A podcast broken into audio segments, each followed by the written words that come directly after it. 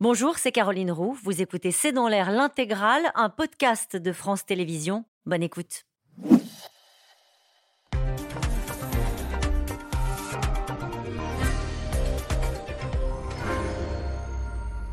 Bonsoir. Être une légende du cinéma français ne protège pas de la vieillesse et des abus de faiblesse. Comme des centaines de milliers d'autres Français, Alain Delon, 87 ans, se dit aujourd'hui victime. Victime d'une femme qu'il a un temps présentée comme sa compagne et contre qui ses enfants portent plainte aujourd'hui, notamment pour harcèlement moral et abus de faiblesse. Au-delà de cette affaire, c'est la question du vieillissement, de notre vieillissement à tous, qui est posée aujourd'hui. La Fédération de France estime que 800 000 personnes dans notre pays de plus de 75 ans sont des victimes potentielles d'abus ou de négligence. Et voilà le démon d'Orpea, les mauvais traitements au sein des maisons de retraite qui est réveillé. Bienvenue dans C'est dans l'air, émission titrée ce soir Affaire de long, abus de faiblesse, un mal français. Et nous attendons vos questions par SMS et sur Internet. Avec nous, Patrick Pelou, vous êtes président de l'Association des médecins urgentistes et vous avez publié notamment Urgence de vivre aux éditions du Cherche Midi. Géraldine Zamanski, vous êtes journaliste au magazine de la santé sur France 5 et chroniqueuse à France Info. Marie Maurice, vous êtes journaliste et réalisatrice pour l'émission Cache Investigation sur France 2 et notamment le documentaire euh, EHPAD, l'heure des comptes qui a été diffusé en mars 2022, consacré en l'occurrence aux concurrents euh, d'Orpea, notamment le groupe Corian.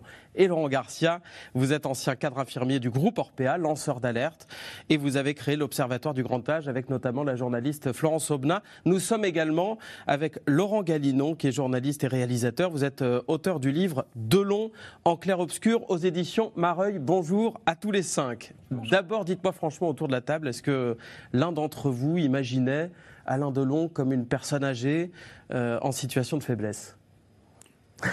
Silence est éloquent. Patrick façon. Oui, de toute façon, tout le monde vieillit, mais euh, euh, voilà, au- au- au-delà du fait qu'Alain Delon est, est une star et un monument, comme on dit, du cinéma français, il faut, faut respecter le temps de la justice. Ce qui est intéressant, si vous voulez, c'est que des gens connus, il arrive ce qu'il arrive à tout un chacun, en fait.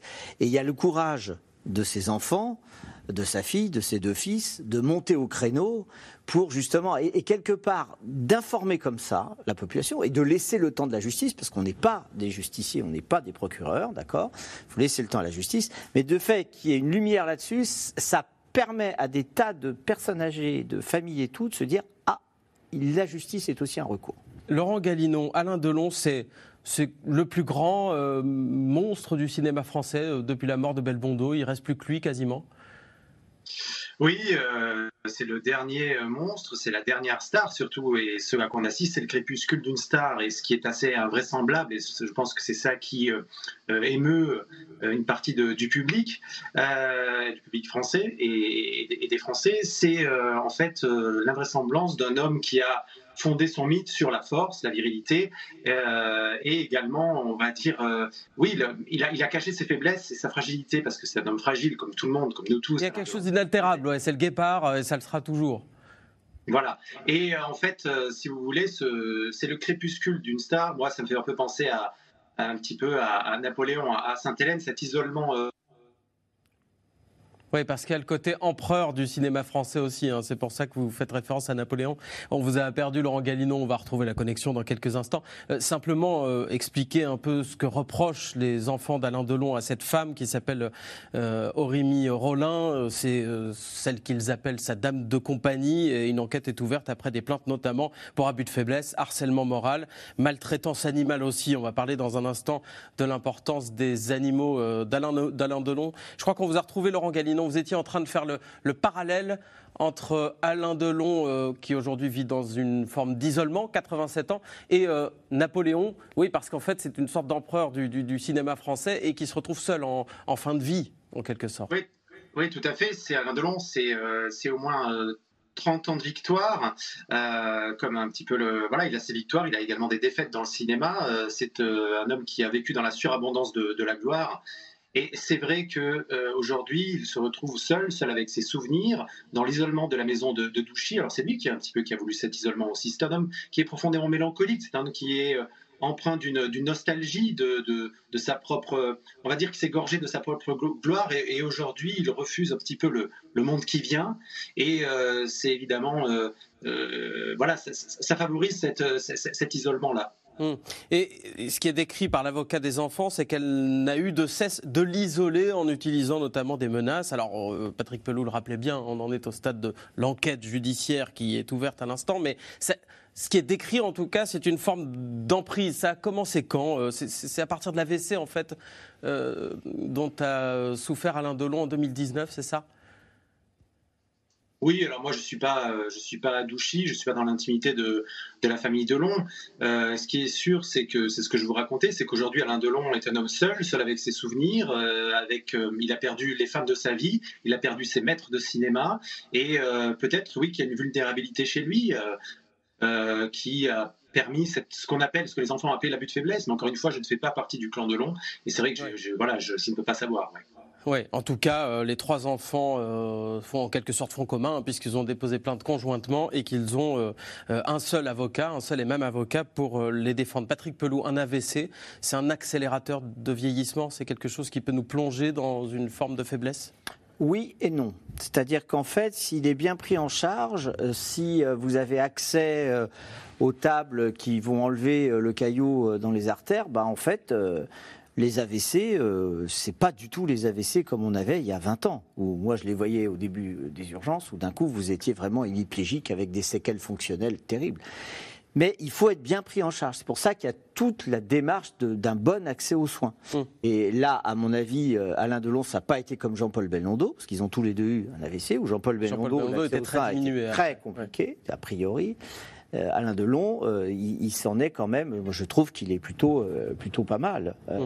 Voilà. Maintenant, ça, c'est pas sans rappeler, vous savez, vous vous rappelez l'affaire Bettencourt. Il y, a un parallèle, en fait, parce que là où il y a de l'argent, il y a de la convoitise, et, donc il faut d'autant plus les aider. Ça, ça, dit aussi l'importance de la famille, du, de l'environnement qui peut accompagner ces personnes âgées. Laurent Garcia, vous qui avez travaillé dans des EHPAD, la famille, ça peut aussi jouer le rôle de lanceur d'alerte. Ça peut justement être ce, ça peut, après, cet entourage qui repère qu'il y a quelque chose qui se passe. Il y a toujours cette peur des familles de, donner l'alerte. En fait, ce qui est inquiétant dans cette histoire, c'est notre gouvernement qui prône le domicile à tout prix à l'heure actuelle.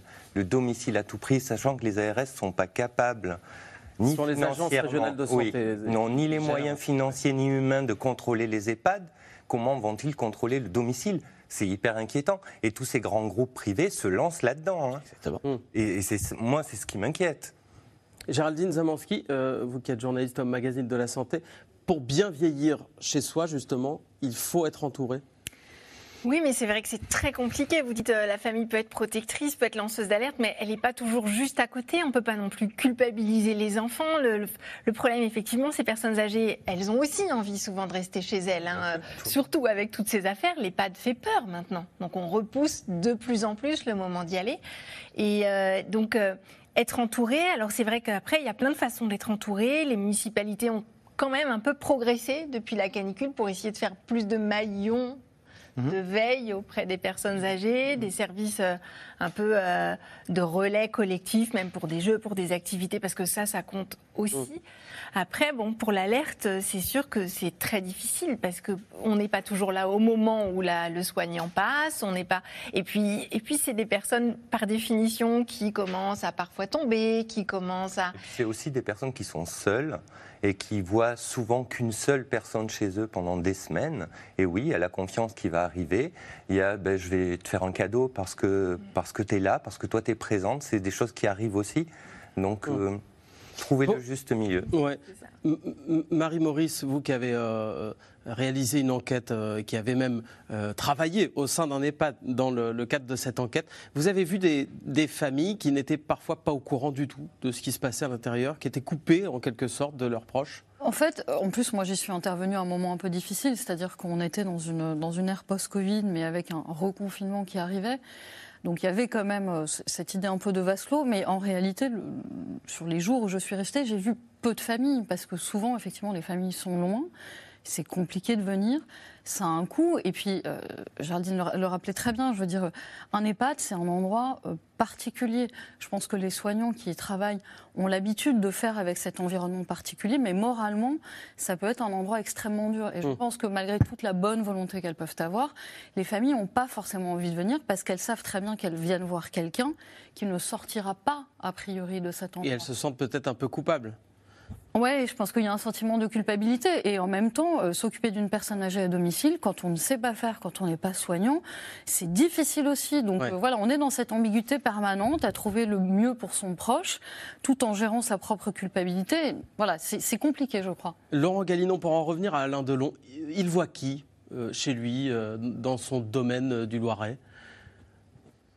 Bonne question. Alain Delon vit à Douchy, qui est un une maison euh, qu'il a achetée en, 71 avec Mireille d'Arc, euh, une maison qui est donc située dans, le Loiret, entourée de, plus de 50 hectares. C'est une, forteresse. Euh, donc, si vous voulez, aujourd'hui, on ne sait pas vraiment qui, vient. évidemment, il voit ses enfants, il voit également les enfants d'Anthony Delon.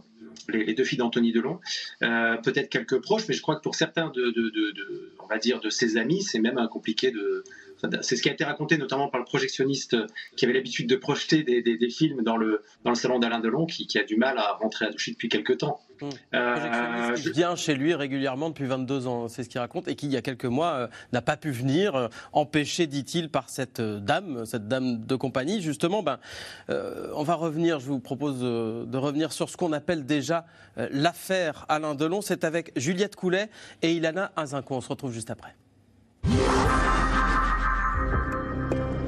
C'est une présence discrète aux côtés du monstre sacré du cinéma français. La dame de compagnie d'Alain Delon, Hiromi Rollin, est partout à ses côtés depuis quelques années. Ici à l'enterrement de Jean-Paul Belmondo en 2021.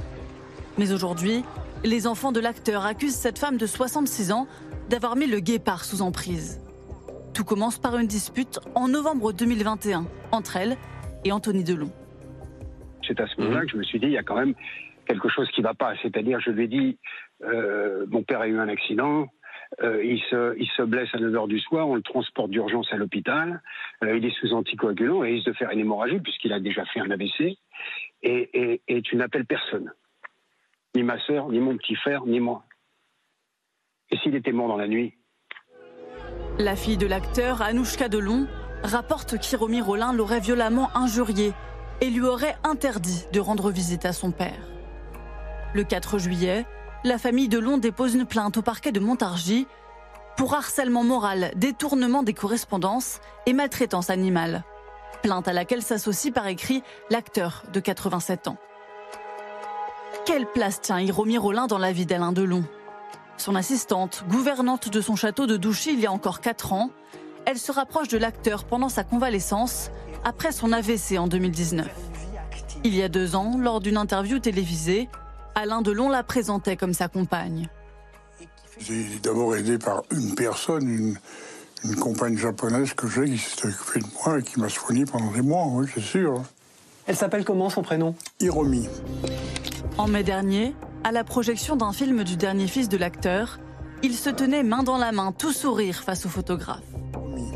Mais comme sa famille, les amis de l'acteur s'inquiètent de l'avoir le coupé du monde. Depuis, euh, je sais pas, huit mois, un peu plus peut-être. J'ai plus de nouvelles du tout. Je pense qu'à ce stade-là, cette dame a dû faire un gros barrage parce que d'habitude, j'envoie un SMS de 3, il me répond. Là, il n'y avait rien, donc j'étais un peu inquiet quand même. Pendant plus de 20 ans, Jean-Pierre Lécluse était le projectionniste particulier d'Alain Delon. Mais depuis quelque temps, on ne lui ouvrait plus la porte du château de l'acteur. La dernière fois que je suis venu ici, il n'y a pas longtemps, j'ai été refoulé par sa compagne à l'heure actuelle qui, m'a tout simplement dit Monsieur Delon n'est pas là. Je, savais très bien qu'il était là. Tant qu'elle était là, j'ai jamais pu le voir. À but de, de faiblesse, c'est sûr et certain qu'elle avait le pouvoir sur lui. Je savais qu'il était, euh, on va dire, euh, tenu en laisse. Il ne pouvait pas bouger. Coup de grâce, Hiromi Rollin s'en serait pris au chien adoré de l'acteur, son fidèle berger malinois Loubo. Le chien a été, euh, a été violenté, a été battu.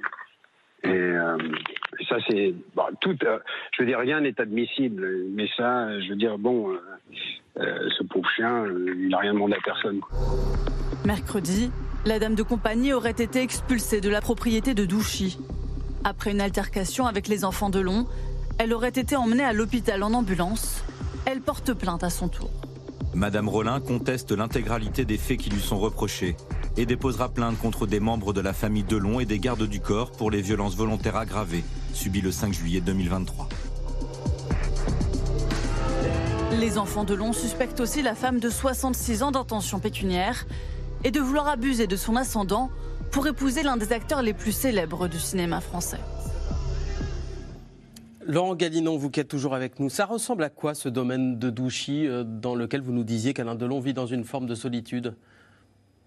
Oh, c'est une maison rustique qui est décorée euh, avec goût. Euh, c'est une maison rustique que, en fait, si vous voulez, Alain Delon a aménagé des, écuries donc au début des années 70. Tout a été designé par Mireille Darc à l'époque.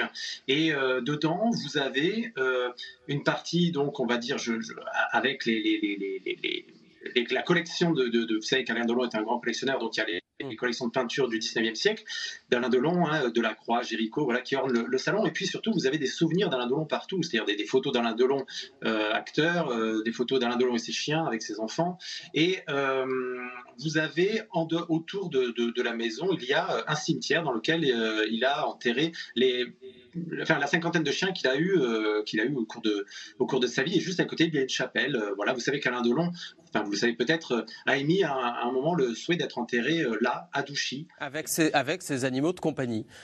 C'est dire l'importance qu'ils ont eue pour lui et qu'ils ont encore. C'est pour ça que cette plainte, notamment pour maltraitance animale, est importante dans cette affaire. Géraldine Zamanski, justement, le fait d'avoir des animaux de compagnie, ça a vraiment un impact sur le fait de mieux vieillir, de bien vieillir plus longtemps, d'être plus longtemps en bonne santé oui, alors bah, surtout les chiens, ça c'est tout bête, mais euh, on est obligé de les promener, donc on sort, on marche, et ça fait sortir, c'est très important. Ça crée aussi une sociabilité parce qu'il y a d'autres propriétaires de chiens avec qui on parle. Donc euh, oui, en fait... Euh, on rencontre des gens grâce à son chien, bouge, et on est donc moins seul. Mais c'est vrai que sauf si on est au, milieu d'une immense propriété, au fin fond de nulle part, là c'est sûr que ça n'aide pas à rencontrer des gens. Il est un peu peut-être piégé par ce qu'il a protégé d'abord de sa célébrité. Mais hum, non, euh, je, moi je peux pareil, hein, je suis vraiment comme euh, Patrick Pelou, je ne me prononcerai pas du tout, on ne peut pas se prononcer sur cette affaire. Mm. Mais, euh, mais sur la difficulté de la solitude avec le vieillissement et, effectivement le fait que c'est une épreuve et que des, personnes de proximité peuvent prendre une importance énorme, ça c'est un fait. C'est Patrick Pelou. Ah, la, la solitude tue. Ça, c'est une certitude. C'est peut-être la première pathologie de notre mm. société, d'ailleurs. C'est-à-dire que la, solitude entraîne des pathologies euh, physiques, y compris sur vos réseaux sociaux, mais en fait, vous avez sans doute jamais été aussi seul. C'est un paravent, tout ça. C'est quasiment inutile mais on, est fait pour être euh, socialisé.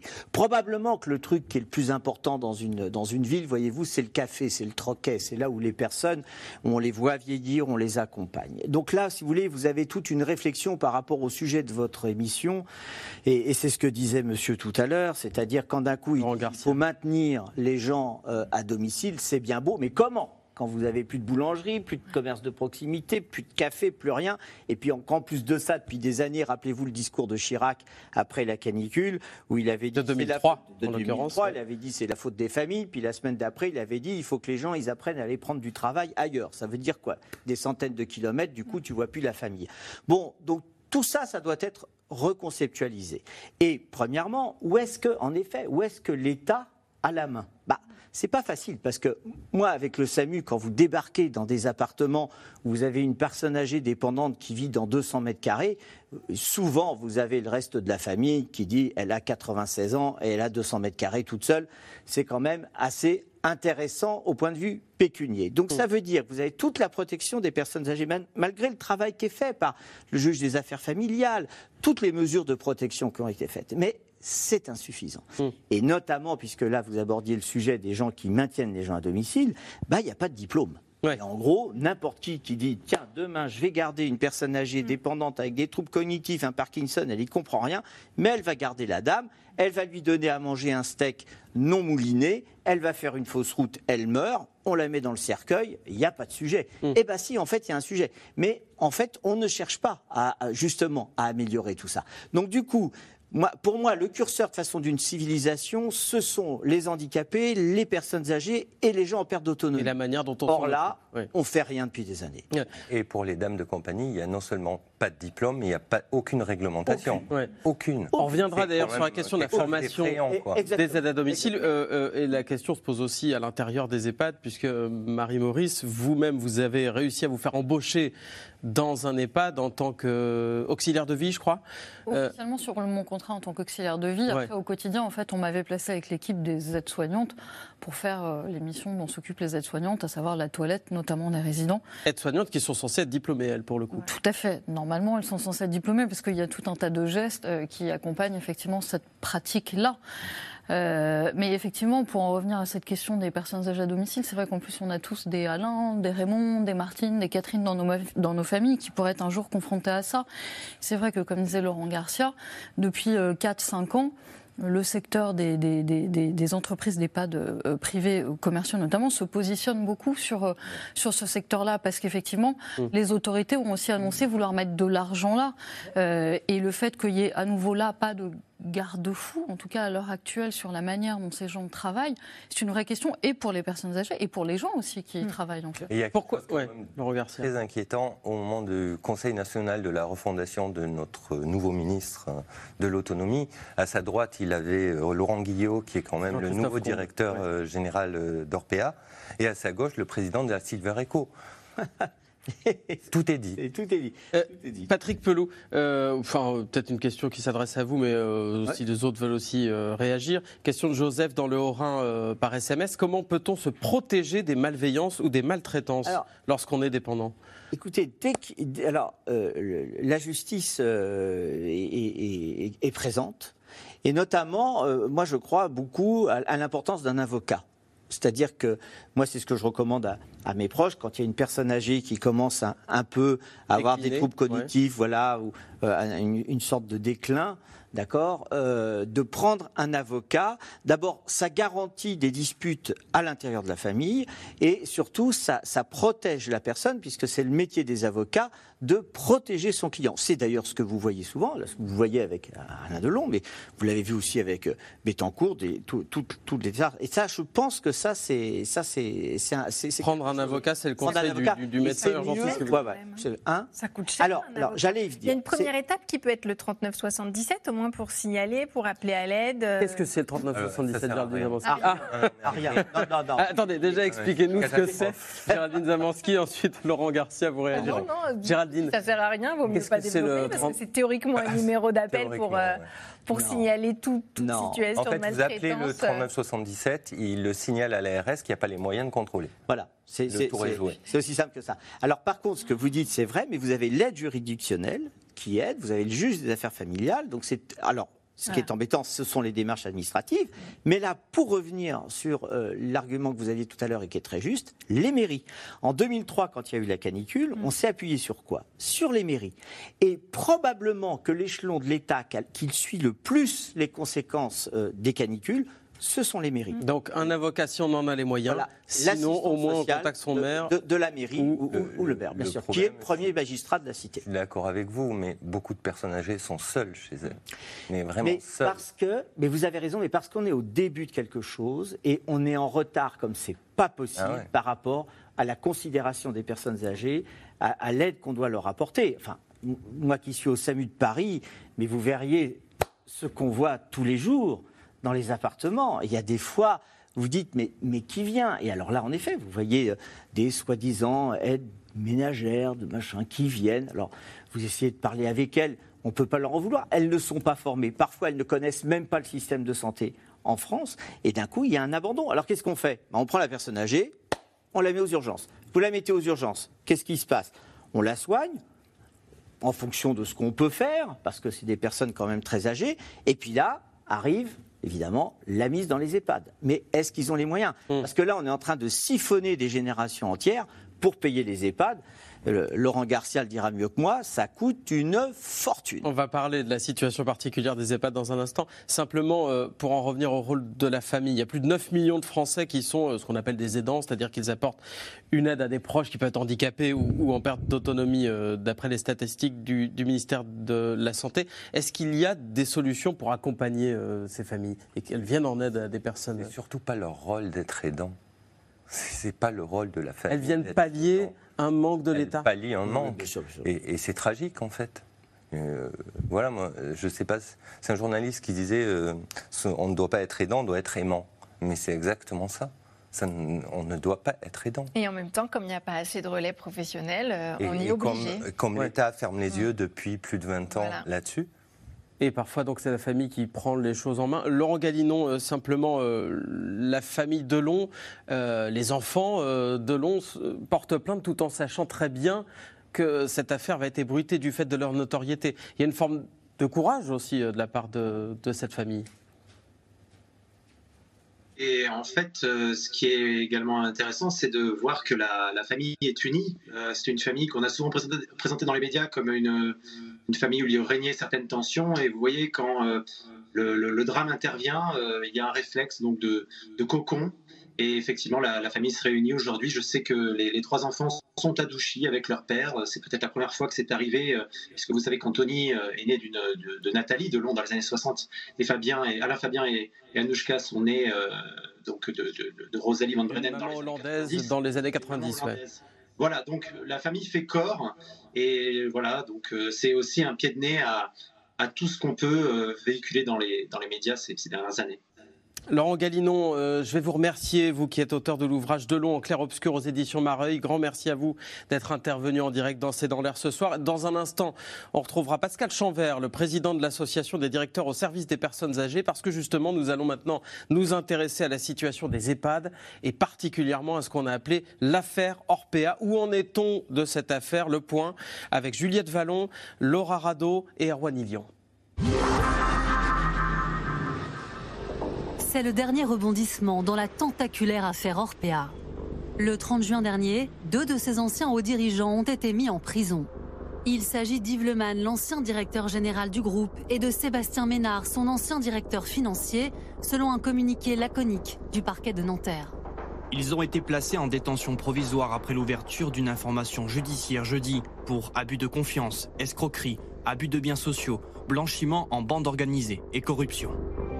Un placement en détention, rarissime dans ce genre d'affaires financières, mais qui n'étonne pas ce journaliste de Mediapart ayant enquêté sur Orpea. Le scandale Orpea, c'est vraiment un scandale total. C'est-à-dire qu'on avait un groupe qui, sous l'ancienne direction, est à la fois accusé de maltraitance organisée et institutionnelle des dirigeants, et aussi euh, soupçonné d'avoir fraudé sur les aides publiques, c'est-à-dire d'avoir touché des aides publiques, mais de les avoir mal utilisées, en gros de les avoir gardées pour le groupe, et aussi d'avoir mis en place donc ce système financier euh, occulte euh, dont on soupçonne qu'il aurait pu servir à de la la corruption et de l'enregistrement personnel. Donc vous voyez qu'en fait, le groupe est aujourd'hui complètement cerné par les affaires, un petit peu dans tous les domaines de, son activité. Le scandale Orpea a éclaté en janvier 2022 avec la parution du livre choc du journaliste Victor Castanet. Son enquête révèle que pour maximiser ses profits, le numéro 2 des EHPAD en France prive ses pensionnaires de soins élémentaires en rationnant les couches et les repas. De l'argent public aurait aussi été détourné. Une tempête médiatique et politique qui débouche sur les auditions de certains dirigeants d'Orpea et de Victor Castanet lui-même.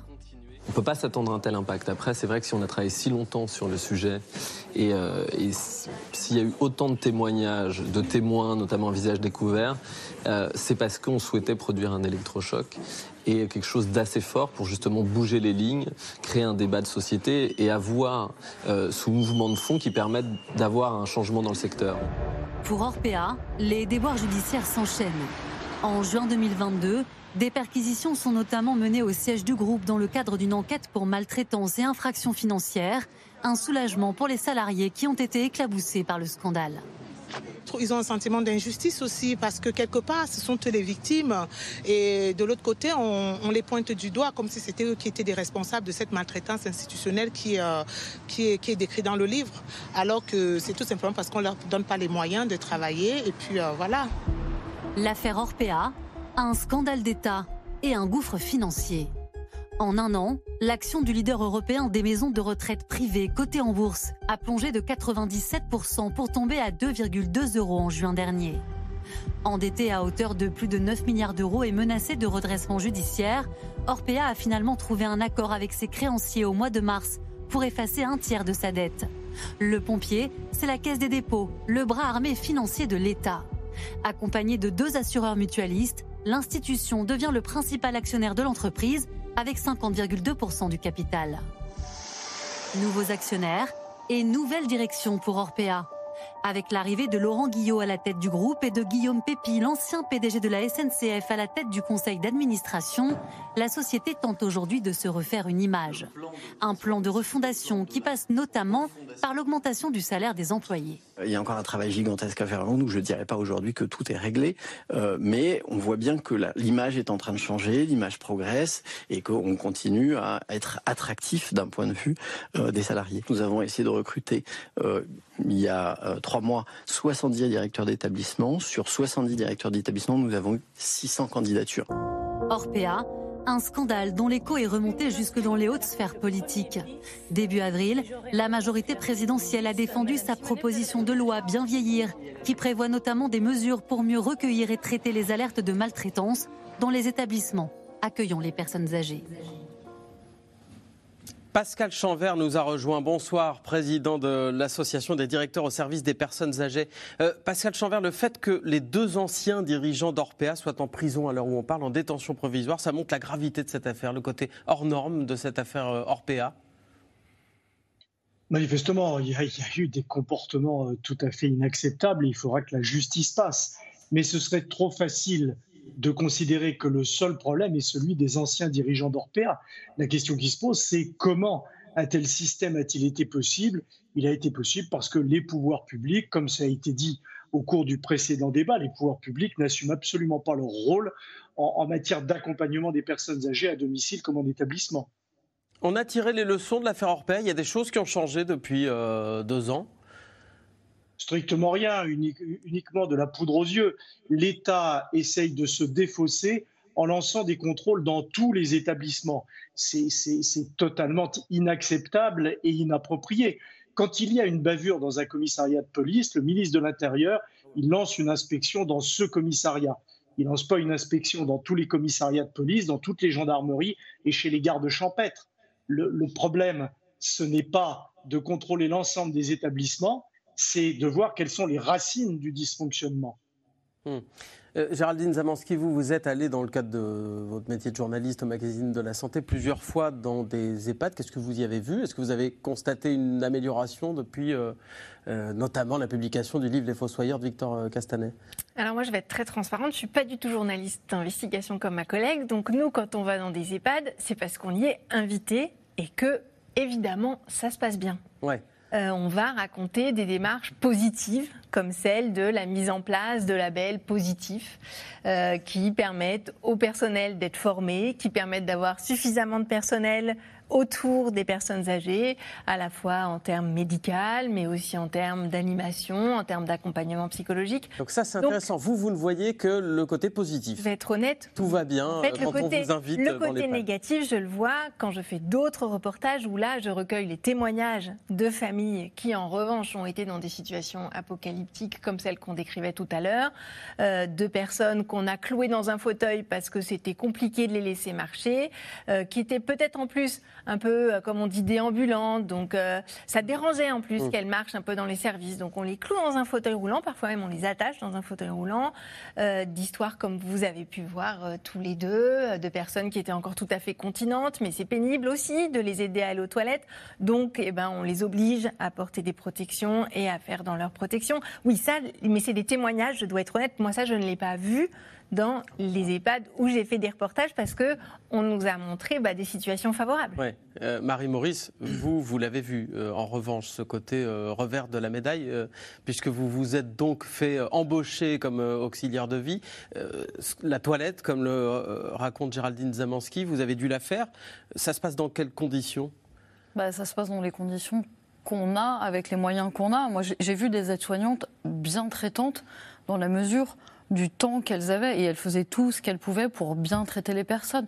Maintenant, quand vous avez un étage entier à faire et que vous êtes 6 sur deux étages et qu'il faut descendre tout le monde à 11h30 à la salle à manger pour qu'ils déjeunent, eh ben vous faites aussi vite que vous pouvez. Et c'est vrai, moi la première, à un moment, j'ai dû dire à une dame, je suis désolée, je n'ai pas le temps de vous aider à aller sur les toilettes. Donc vous avez une protection parce qu'en fait, vous courez dans tous les sens. Il faudrait combien de temps pour, pour bien faire une toilette? Bah, Moi, les aides-soignantes avec lesquelles je travaillais là-bas me parlaient de 20 minutes. Et encore, c'est le minimum. Et vous disposiez de combien? Bah, en fait, vous courez dans tous les sens, donc c'est compliqué. Mais les 20 minutes, et, ces 20 minutes, c'est vraiment pour la toilette minimum. C'est-à-dire après, laver les dents, couper les ongles, tout ça, vous n'avez pas le temps. C'est du surplus, en fait. C'est presque du luxe ou du, confort. Donc voilà, et, encore une fois, enfin, moi, je n'ai vu que des femmes, en l'occurrence, il n'y avait que des femmes euh, euh, bien, bien traitantes. Maintenant, elles-mêmes, elles sont épuisés. Ce sont des métiers qui sont extrêmement mal payés.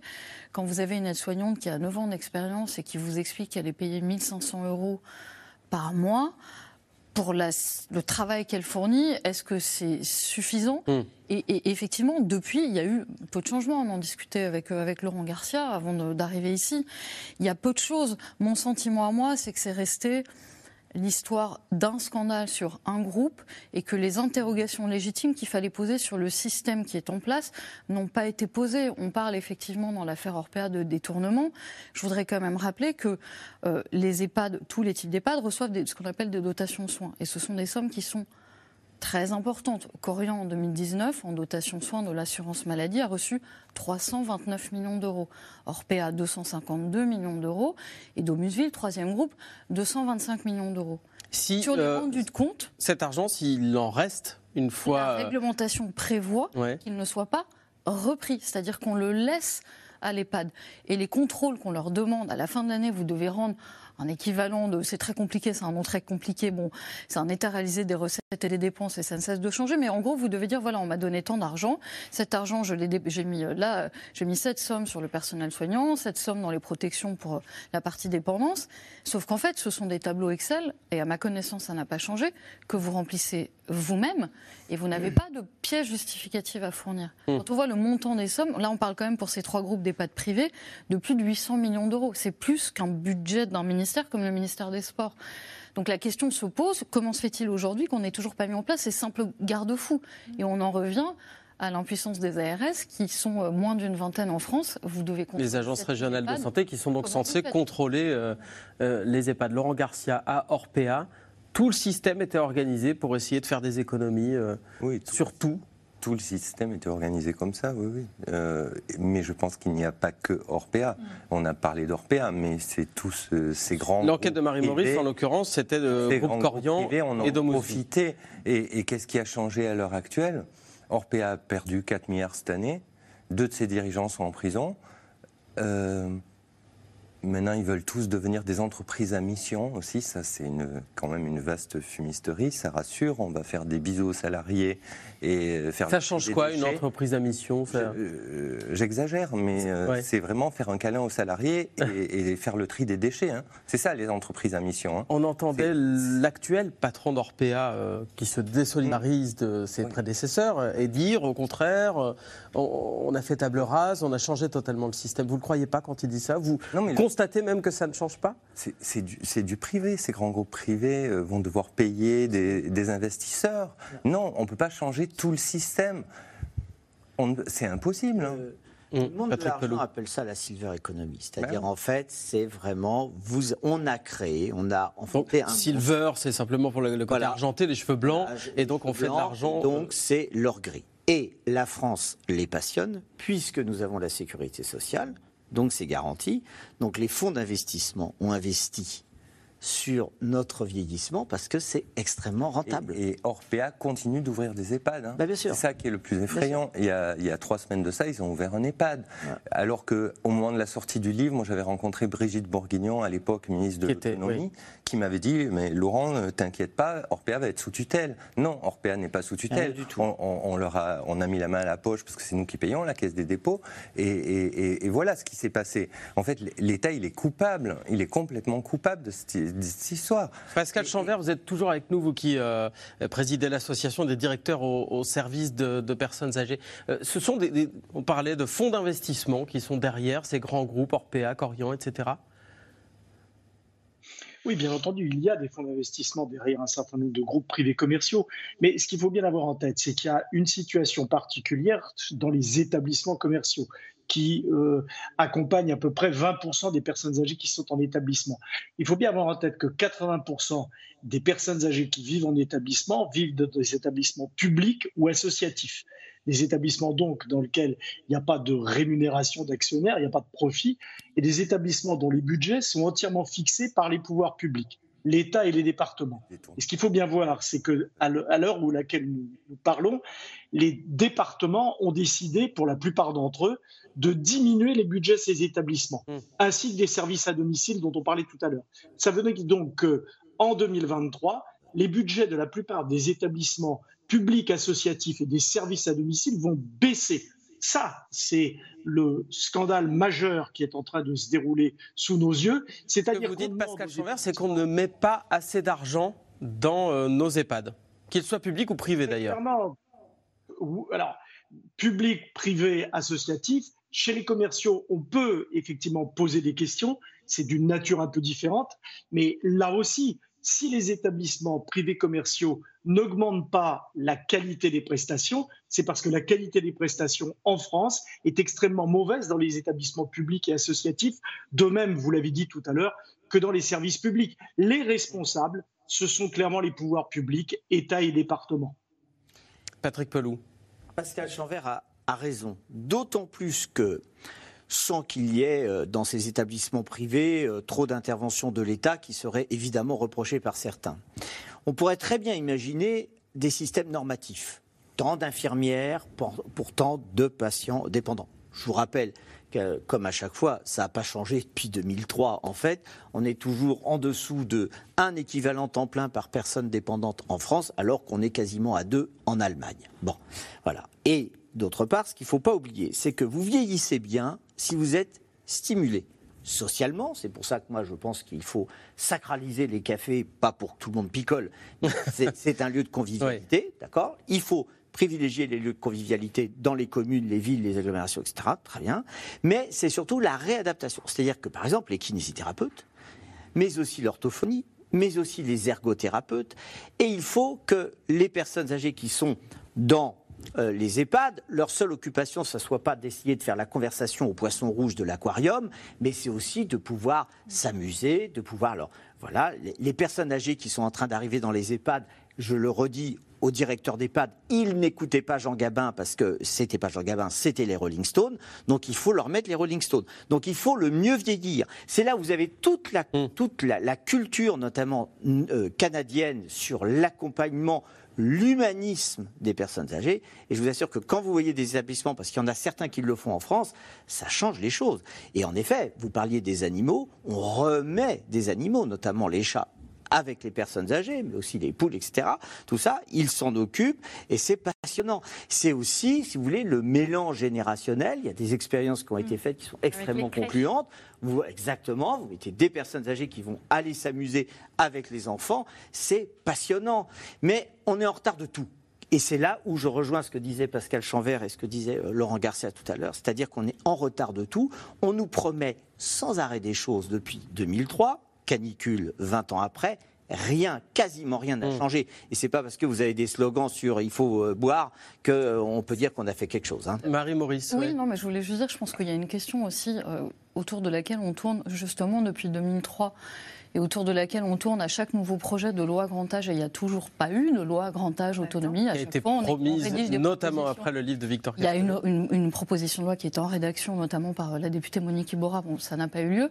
Il y a quand même la question euh, du taux d'encadrement minimum. Faut-il un taux d'encadrement minimum à domicile Il est de combien aujourd'hui en France? Il n'y en a pas en fait. Il n'y a pas. Il n'y a, pas. C'est-à-dire qu'on donne. Ce que je vous disais, il n'y a pas on donne, Il n'y a pas de taux minimum. mais il est de combien le taux aujourd'hui en fait, bah, On sait, on est capable de le dire. équivalent temps plein par personne. Et ce qui est quand même important, c'est parce que la, pardon, mais la, la, défenseur des droits Claire Edon voudrait qu'il y ait, je crois, 8 professionnels encadrants pour 10 euh, en 2006, auprès des patients. Bah, En 2006, auprès des auprès des résidents. patients. Les chiches, qu'elle fasse la loi.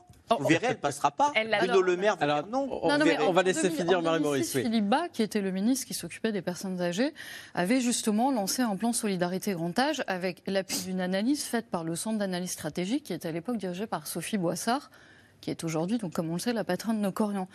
Et il avait effectivement, lui, dit à l'époque qu'il souhaitait euh, un, an- un taux d'encadrement de 1 ETP pour un résident pour les, euh, pour les résidents en grande dépendance. Et il voulait passer un, un- un taux d'encadrement de 0,67 soignants pour un résident, soit, soit euh, pas- euh, Donc, tout personnel 6 confondu. euh, soignants, Donc, c'est 6,7 pour 10. Tout personnel confondu pour 100 résidents, Mmh. 67 ETP. Ouais. Euh, et dans ses projections, le Centre d'analyse stratégique disait qu'en 2025, ce serait bien qu'on soit à 81 ETP pour 100 résidents. C'est pas du tout le cas. Et vous dites qu'en Allemagne, On est à deux pratiquement. donc c'est deux fois plus que. Un- 1,1 et quelques, mais c'est quasiment Ouais. deux. Euh, parce que la, la- la- voilà, ils, ils ont compris à- avant nous euh, les choses. Mais vous savez, c'est exactement comme l'accès aux soins des personnes âgées, le rééquilibrage. Quand vous, là, les- vous savez, le plus grand malheur des personnes âgées aujourd'hui à Paris, c'est qu'il n'y a plus de visite à domicile, sauf quelques rares médecins traitants, médecins généralistes qui font encore le boulot et il faut les en féliciter. Mais là, par exemple, au SAMU de Paris, on a reçu l'avis que SOS Médecins ne se déplaçaient plus au domicile quand nous, on leur demande. Donc, qu'est-ce qui reste? Le service public. Donc, vous les mettez dans une ambulance, ils vont aux urgences, et là, eh ben, ils vont attendre. En fait, les urgences pallient euh, mais là toute aussi la manque, société, toute la société, tous les dysfonctionnements, vous les retrouvez aux urgences. Ne cherchez pas. Et quand le président de la République a dit je vais désembouteiller dans maintenant 14 mois, attention, le compteur tourne, hein, c'est plus 18, c'est 14 mois. Les urgences, nous, on, on attend de voir. Pour l'instant, il ne se passe rien. hein. Alors, euh, on disait tout à l'heure avec Pascal Chanvert qu'il faudrait euh, mettre plus d'argent, euh, notamment dans les EHPAD. Il faut donc le trouver, cet argent. Je ne suis pas contre faire payer plus les familles qui le peuvent. C'est le ministre des Solidarités, l'actuel Jean-Christophe Combe, qui a déclaré ça. Euh, euh, Pa- euh, Pascal Chanvert, ce serait une solution, une contribution des, des- des plus aisés? Alors, la première solution, c'est que les pouvoirs publics, euh, État et départements, mettent des moyens supplémentaires et qu'il y ait un grand débat sur comment on peut financer cela. Je rappelle qu'effectivement, il faudrait sans doute que chaque Français fasse un petit effort par le biais, par exemple, de l'impôt sur les successions, mais ça créerait, des centaines de milliers d'emplois. Euh, il faut jamais oublier ça. Et pour compléter ce qui a été dit sur votre plateau, aujourd'hui, on est globalement à peu près à 6 pour 10, 6 professionnels pour 10 personnes âgées en établissement. Et comme ça a été dit, nos voisins européens, l'Allemagne, la Belgique, euh, les pays euh, scandinaves, euh, l'Autriche, les Pays-Bas, la Suisse sont largement au-dessus. Donc tout Vous ça avez cité à peu près tous les autres pays d'Europe. Ça veut dire que c'est vraiment un, un- un problème français.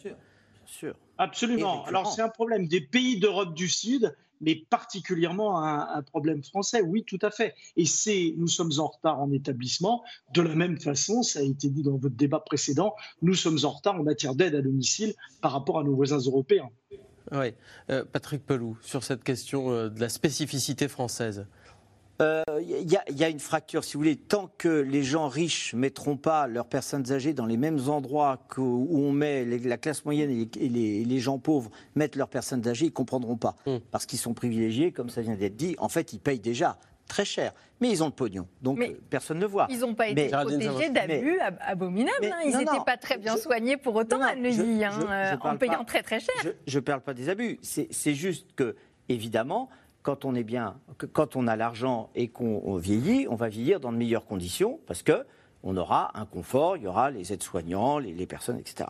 Le problème, c'est que, vous savez, sur tous les frontons, il y a marqué égalité, en fait. Et là, ça fait des années qu'on dit qu'on est en rupture d'égalité et que quand vous avez les reportages des journalistes en immersion, le- les avis euh, comme Laurent Garcia et d'autres, et les- le travail des journalistes, ça fait des années qu'on fait les éoliennes en plein vent en disant ça ne va pas. Et qu'est-ce qui se passe Rien. À chaque fois, on a des beaux discours. Et là, ne serait-ce que des diplômes et des validations des gens qui vont au domicile, c'est pas rien. Vous confiez quand même vos parents à des personnes qui vont venir. Et parfois, ça c'est du vécu. hein, ça c'est du vécu des gens qui ne savent même pas faire un massage cardiaque. D'accord Bon. Après, vous mettez les personnes âgées dans des EHPAD où nous, quand on, a- on arrive, on nous dit Ah, bah non, le dossier médical, il est fermé à clé dans un ordinateur, j'ai pas les codes, etc. etc. Donc, on ne sait pas. Vous voyez c'est- que les médecins arrivent et n'ont pas accès au dossier médical des, des patients. Mais c'est tout le temps. C'est tout le temps. Et quand vous leur dites le premier truc, ça serait que le SAMU, on puisse avoir accès au dossier, bah, ça, ça reste euh, lettre morte. Alors, il y a quelques établissements, parce que quand on dit ça, après, évidemment, tout le monde dit, ah ben non, nous, on fait pas comme ça. Il y a des établissements qui font des progrès, mais c'est très, très, très, très lent. Et, et c'est, ils ont l'impression qu'on les accuse. On les accuse pas. On veut progresser dans le pour les personnes âgées et dans l'intérêt des malades. Hum. Pascal Chanvert, c'est possible ça qu'un médecin euh, n'ait pas accès aux dossiers médicaux des, des résidents, alors même qu'on les appelle justement parce qu'il y a un problème? Et ce que dit Patrick Pelouse, ce que disait tout à l'heure l'une de vos invités sur les dysfonctionnements des établissements ou des services à domicile, c'est la traduction concrète du manque de personnel. Quand les professionnels doivent courir pour faire des toilettes, doivent courir pour secourir les personnes, doivent courir pour donner à manger, combien de temps avons-nous passé, chacun d'entre nous ce matin, dans notre salle de bain? Eh bien, comme le disait très bien l'une de vos invités, euh, les, les, toilettes, elles, les toilettes, elles sont, les aides-soignantes sont obligées de les faire en 10 minutes. Personne à, ce plateau n'a passé 10 minutes dans sa salle de bain ce matin. Nous avons tous passé beaucoup plus de temps. Et c'est encore plus long quand on aide quelqu'un à faire sa toilette que quand on l'a fait tout seul. Donc, et a fortiori, quelqu'un qui est dans une situation de dépendance et qui a du mal à, se déplacer.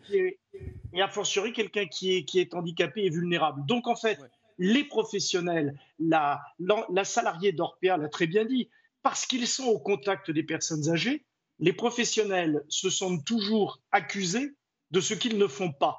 Parce que les Français disent, mais vous ne faites pas ce qu'il faut. Le problème, c'est que ce ne sont pas les professionnels qui sont euh, maltraitants, c'est euh, notre système, et malheureusement, ce sont les pouvoirs publics mmh. qui, en obligeant des professionnels à courir toujours plus vite, euh, font qu'ils ne peuvent pas faire ce qu'ils devraient faire auprès de nos aînés. Et ça rejoint ce que disait tout à l'heure Marie-Maurice et euh, Laurent Garcia. On va vous remercier, euh, Pascal Chanvert. Euh, merci d'être intervenu en direct dans C'est dans l'air. Vous qui êtes le président de l'Association des directeurs au service des personnes âgées. Alors, on a beaucoup parlé des, des conditions de travail des personnels des EHPAD. Il y a aussi la question des aides à domicile qu'on a commencé à évoquer tout à l'heure.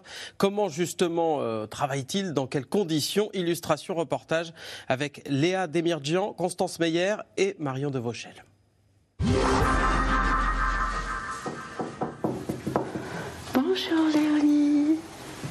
Bonjour Madame Henri. Soigner. Coucou. Accompagner. Il est dur le réveil, hein Oui. On va se lever. On va faire la toilette ce matin. C'est le travail de Marlène Julien. Depuis un an et demi, cette auxiliaire de vie aide les personnes âgées. S'habiller, manger, se laver. Pour chaque petit geste, Marlène est là. Là, on rentre vraiment dans leur intimité. C'est pas tout le temps évident euh, pour tous les bénéficiaires parce que ben on touche leur peau, on touche leur corps. C'est vraiment euh, donc on y va euh, avec précaution et on s'assure de pas les, les offenser ni de les brusquer. C'est parti. Au milieu de la crise Covid, Marlène quitte la grande distribution où elle travaillait. Cette reconversion dans le soin, une révélation. On se brosse les dents. Vous vous brossez les dents pour une femme, euh, ça va être pensé aussi à,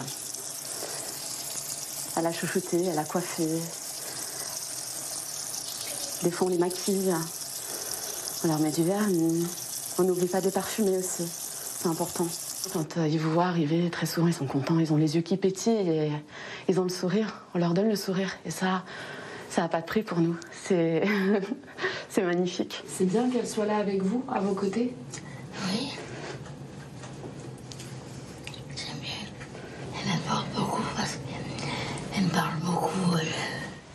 Cinq jours par semaine, Marlène vient aider Madame Henri. Sa fille est venue habiter chez elle, mais la présence d'une professionnelle est devenue indispensable. Euh, c'est pas inné de savoir s'occuper d'une personne âgée. moi, je connais ma mère, mais après, il y, a quand même euh, des façons de procéder. Euh.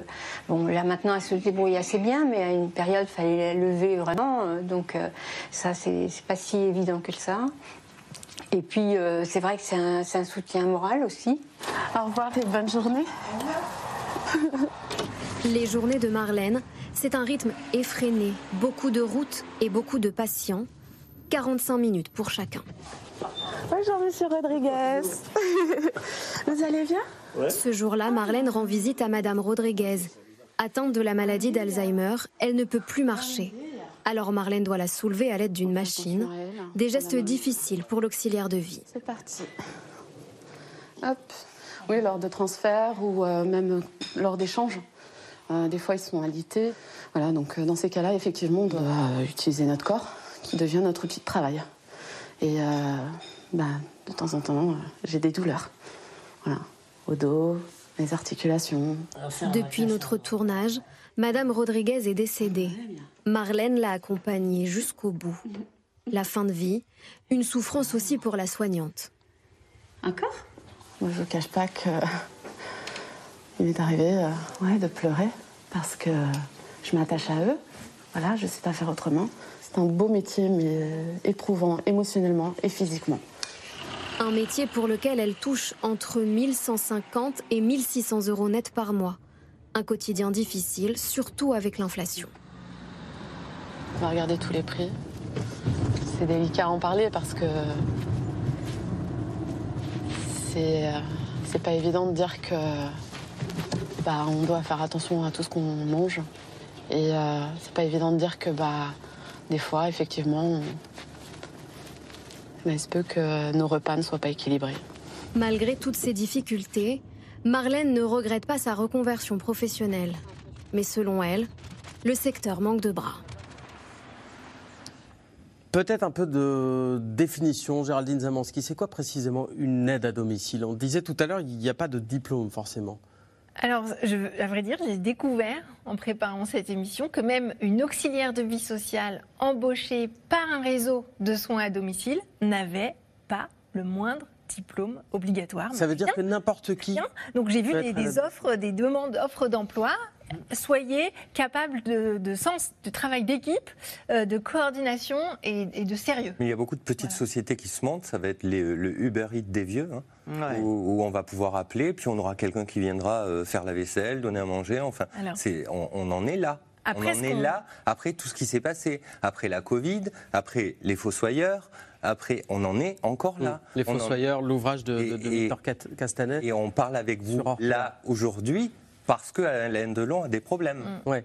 Ah bah justement, euh, Marie-Maurice, le fait qu'il euh, y a eu ce livre, Les Fossoyeurs, à l'époque, votre enquête, cache investigation, euh, ça a changé quelque chose? Parce qu'on en a beaucoup parlé d'Orpea, du traitement des résidents dans les EHPAD, et depuis presque une heure maintenant, on dit que très peu de choses ont changé bah, finalement. En fait, pour moi, ça reste un mystère, parce qu'en réalité, avant notre enquête, avant le livre de, Victor euh, Castanet.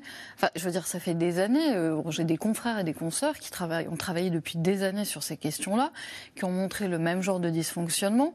Et effectivement, on est toujours là, 5, 10, 15 ans après, à lister exactement le même genre de problème.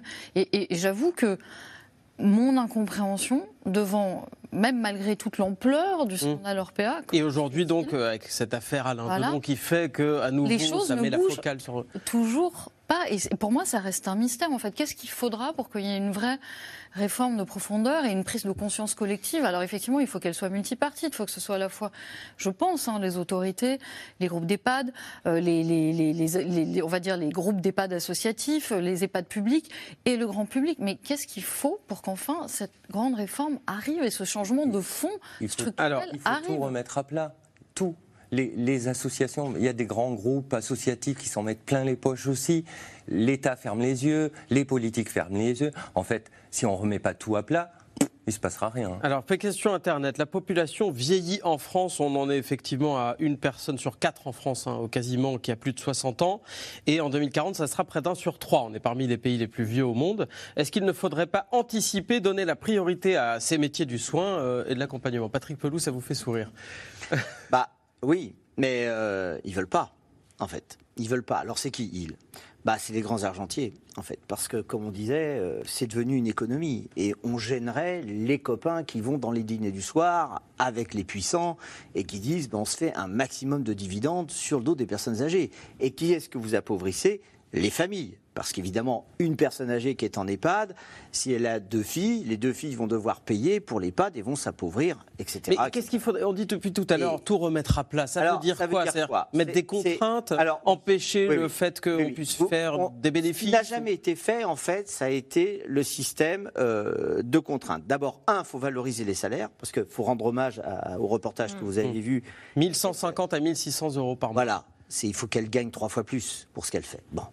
D'accord? Parce que, justement, elle rend service à la société. Alors pourquoi elle rend service à la société? Parce que, mine de rien, elle- cette dame nous fait faire des économies. Parce que cette personne âgée qui est chez elle, elle coûte moins cher à la société, même si on augmente considérablement, et ça serait justice sociale que de le faire à cette aide-soignante, de manière à maintenir cette personne âgée qui sera très contente de rester dans ses meubles et ses beaux souvenirs. Bon. Augmenter les Donc, salaires. Augmenter les salaires. Deux, vous mettez un système normatif. C'est-à-dire que d'un coup, ce qu'on Mmh. disait tout à l'heure, vous avez tant de personnes âgées dépendantes, ça veut dire avec la codification GIR, GIR1, GIR2, c'est-à-dire elles sont très dépendantes. Il faut vraiment du personnel pour faire les toilettes, les aider à marcher, etc. Et là, ils vont être obligés d'embaucher. Et vous embaucherez si justement, là on retombe euh, sur euh, les, les salaires, et ça c'est important. Et Donc puis c'est ce après, fameux taux minimal d'encadrement. Bien On fait tout le contraire. Tout le il y avait contraire. une convention Bien tripartite entre l'ARS, le conseil départemental et l'EHPAD qui fixait un nombre de salariés quand même. Maintenant, ça s'appelle. Ouais. Ouais. Maintenant, Et- ils ont fait des CEPOM. Ça, c'est pour le. Qu'est-ce que ça veut dire, un CEPOM Les CEPOM, c'est un budget global, vous en faites ce que vous C'est voulez. un contrat pluriannuel de Voilà. moyens, donc en fait, on vous donne de l'argent pour 5 ans, et sur 5 ans, vous, faites répartissez comme votre vous argent voulez. comme vous voulez. Voilà. Donc il y a encore moins finalement. Ah, en moins de. Bah, bien sûr. évidemment. Parce que les grands argentiers, ils ont obtenu ça. C'est donnez-moi le pognon, j'en fais ce C'est que ça. je veux. Voilà, C'est en gros, c'est ça. Patrick Pelou, rapidement pour finir, et après on passera aux questions. Et euh, troisièmement, il faut de l'amour. Alors ça veut dire quoi? Ça veut dire que d'un coup, il faut en effet aider les familles à pouvoir voir leurs proches. Alors attention, parce que les familles, c'est aussi des fois un grand bazar. hein, Donc c'est les familles au sens large, c'est-à-dire les amis, ceux, ceux- ceux qu'ils aiment bien. Aider les personnes âgées à se protéger, l'aide juridictionnelle avec l'appui d'un avocat pour en effet qu'il ne se passe pas Bétancourt ou autre, etc. Bon, ça, ça c'est clair. Et surtout socialiser les personnes âgées. Le fameux café. Le fameux, voilà. Alors vous avez de l'expérience, hein, je me souviens, on avait fait une émission ici, ils avaient montré un, une, un EHPAD où il y avait même des pompes à bière. Il n'y a pas de honte à boire du champagne quand vous êtes une personne Sachant âgée. que les EHPAD qui ouvrent à l'heure actuelle ouvrent en zone industrielle, ça n'est pas de commode le café. C'est terrible. Non, non, mais on a tout faux, Laurent. Ah, mais ouais, d'accord avec vous. On a tout faux. Allez, Laurent Garcia, Patrick Pelot, on a beaucoup de questions ce soir. Venons-en justement à vos questions. Merci d'avoir écouté C'est dans l'air. Comme vous le savez, vous pouvez désormais écouter l'intégrale, mais aussi l'invité ou vos questions à nos experts. Tous ces podcasts sont disponibles gratuitement sur toutes les plateformes de streaming audio. Et pour le replay vidéo, c'est sur France.tv, bien évidemment. À bientôt.